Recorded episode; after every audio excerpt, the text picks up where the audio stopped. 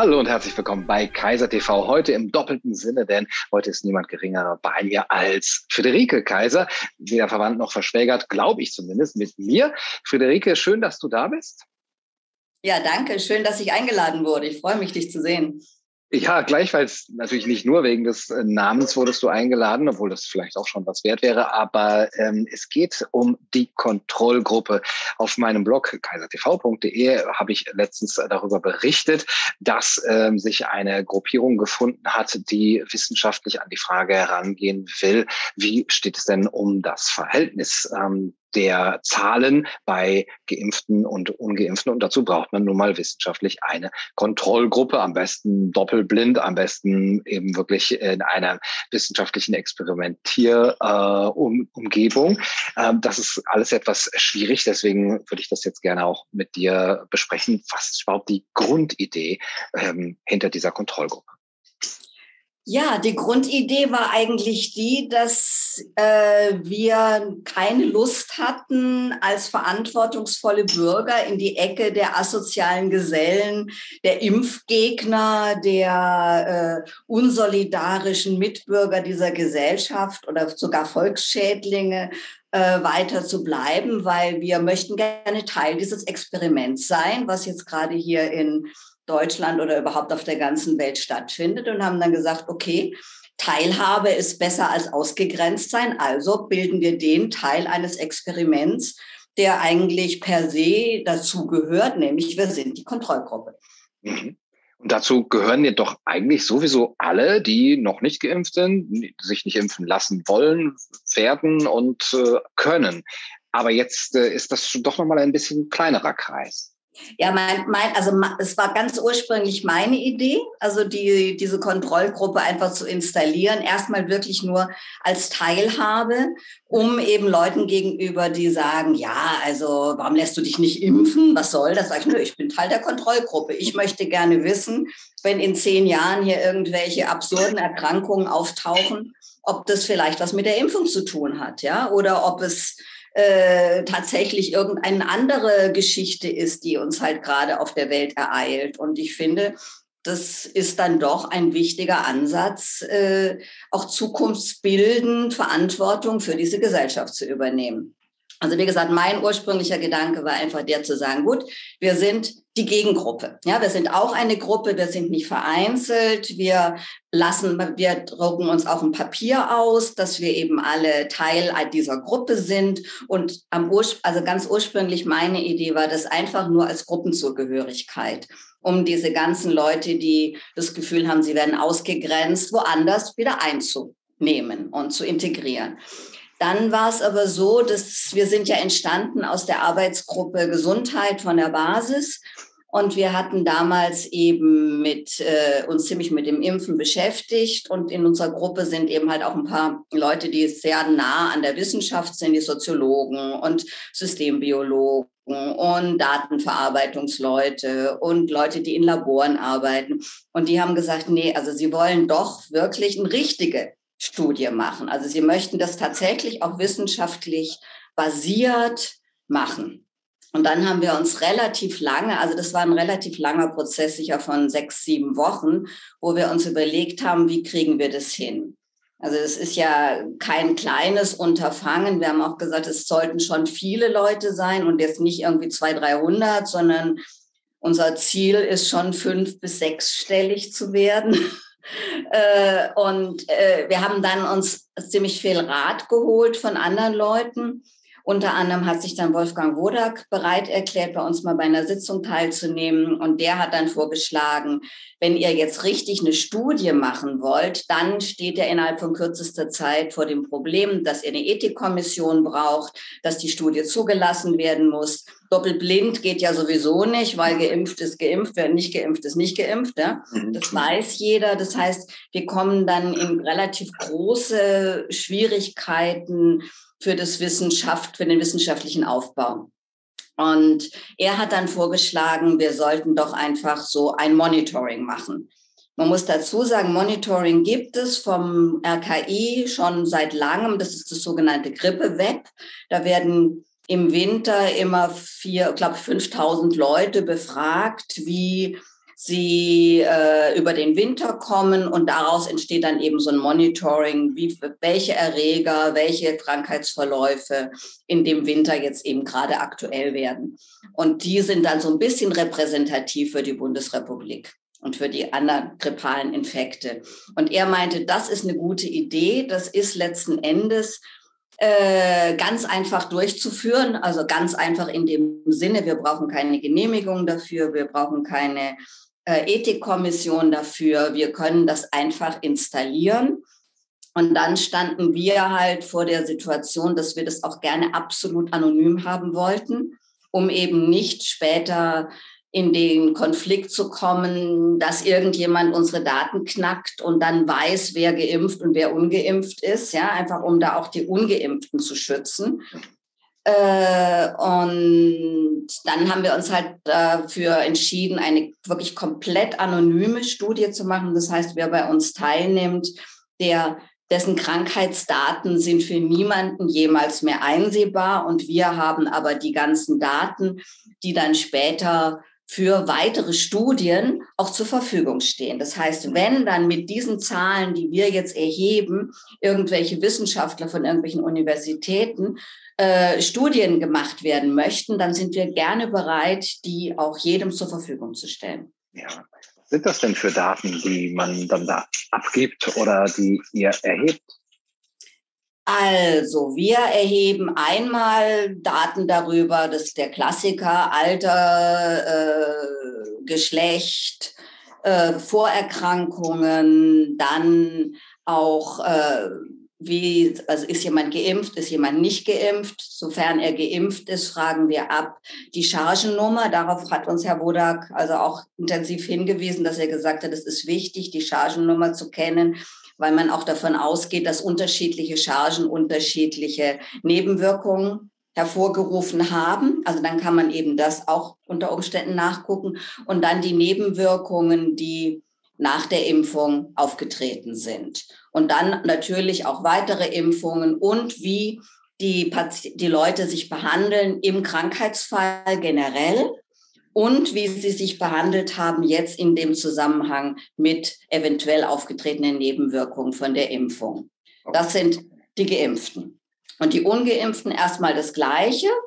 Vorerkrankungen, wie behandeln Sie normalerweise Ihre Infekte oder Ihre Krankheiten? Sind Sie eher schulmedizinisch, alternativmedizinisch unterwegs? Ach genau, und dann natürlich auch bei beiden Gruppen, wie ist allgemein das Gesundheitsverhalten? Also es ist schon auch ein Versuch, ein bisschen was Größeres nachzufragen als jetzt nur auf diese Covid-Impfung speziell, sondern es gibt eben auch ein Bild darüber, Menschen, die vielleicht nicht geimpft sind, sind die per se vielleicht von Anfang an schon gesünder, weil sie sich gesünder ernähren, weil sie mehr Wert auf äh, Prophylaxe legen oder, oder, oder. Das sind solche Sachen, die haben wir auch noch mit abgefragt. Mhm. Ja, das heißt, äh, zum einen nehme ich dem, es geht gar nicht nur darum, äh, Ungeimpfte da dort zu versammeln, sondern falls ich jetzt schon irgendwie geimpft bin, kann ich mich trotzdem da noch melden und Teil dieser Gerne, Kontrolle gerne. Wir möchten gerne mehr, viel, viel mehr Geimpfte. Es ist ganz offensichtlich,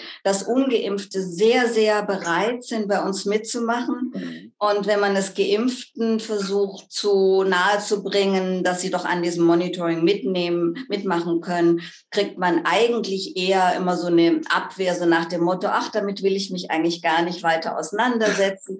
Ich habe jetzt mein Problem gelöst, ich mhm. habe einen Impfpass und mehr will ich damit auch gar nicht mhm. zu tun haben. Und ich habe Gott sei Dank in meiner Praxis also auch mehrere Geimpfte, die das jetzt auch schon bereuen und das sind zum Beispiel sehr, äh, sehr aktive Teilnehmer, die jetzt auch wirklich akribisch alles aufschreiben, was ihnen auffällt nach der Impfung, weil sie das Gefühl haben, sie möchten gerne, dass das auch an die Öffentlichkeit kommt und dass diese Daten eben auch erhoben werden und nicht unter Bagatellgeschichten äh, abgehakt werden. Und das, die Impfung ist sicher, die Impfung hat keine Nebenwirkungen. Und da muss ich einfach sagen, ich habe mehrere Ärzte, die es auch jetzt schon bereuen, dass sie es getan haben. Mhm. Ja? ja, das ist immer schlimm zu hören, aber ist da nicht auch eine gewisse Gefahr der Verzerrung drin, wenn dieser Teil, ähm, der, der, der Teilnehmer sehr, sehr genau und sehr akribisch eben darauf guckt. Ähm, aber ich denke gerade darüber nach, also die, die Ungeimpften in der Kontrollgruppe, die gucken wahrscheinlich auch sehr genau auf ihren gesundheitlichen Status. Und äh, gut, also wenn man die miteinander vergleicht, die in der Kontrollgruppe geimpft versus nicht geimpft sind, dann ist da vielleicht die Verzerrung gar nicht so groß.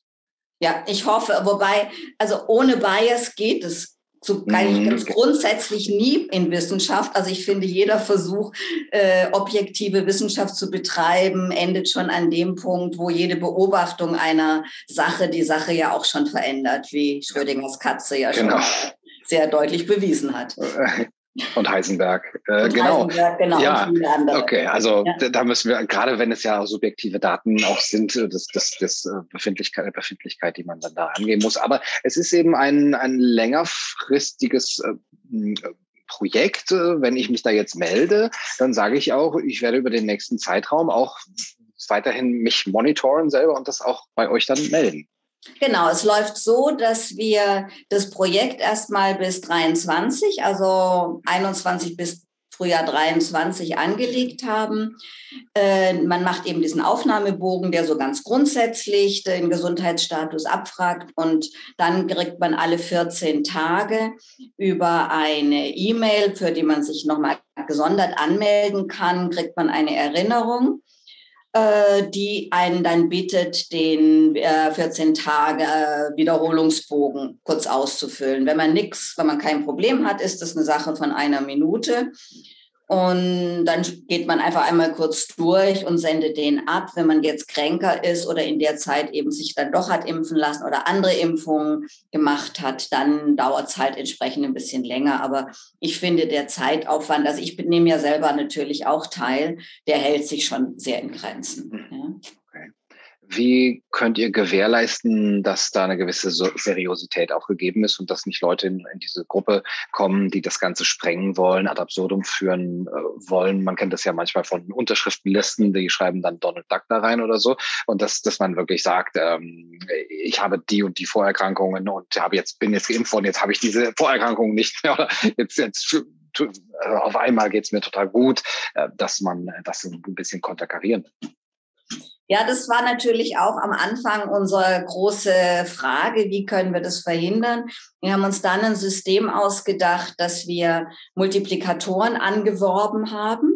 Und diese Multiplikatoren sind eben Therapeuten oder Menschen, die wir kennen, also zum Teil eben auch äh, Leute, die irgendwelche Gesundheitsgruppen leiten oder Menschen, die in, in irgendwelchen Gymnastikgruppen arbeiten. Also schon Leute, die Leute kennen und auch diese Leute dann speziell ansprechen und eben nicht irgendjemand irgendwie bei uns sich einfach äh, eintragen kann. Es gibt auch die Möglichkeit, weil wir zum Beginn noch zu wenig Multiplikatoren hatten, gibt es zu Beginn, gab es zu Beginn noch die Möglichkeit, sich auch einfach nur so eine, eine Einwahltoken bei uns äh, per E-Mail abzuholen.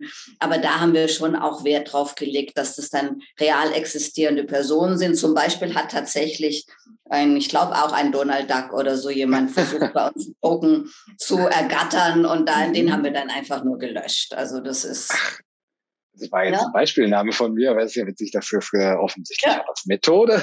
Ja, genau. Wie viele sind denn jetzt derzeit in der Gruppe drin?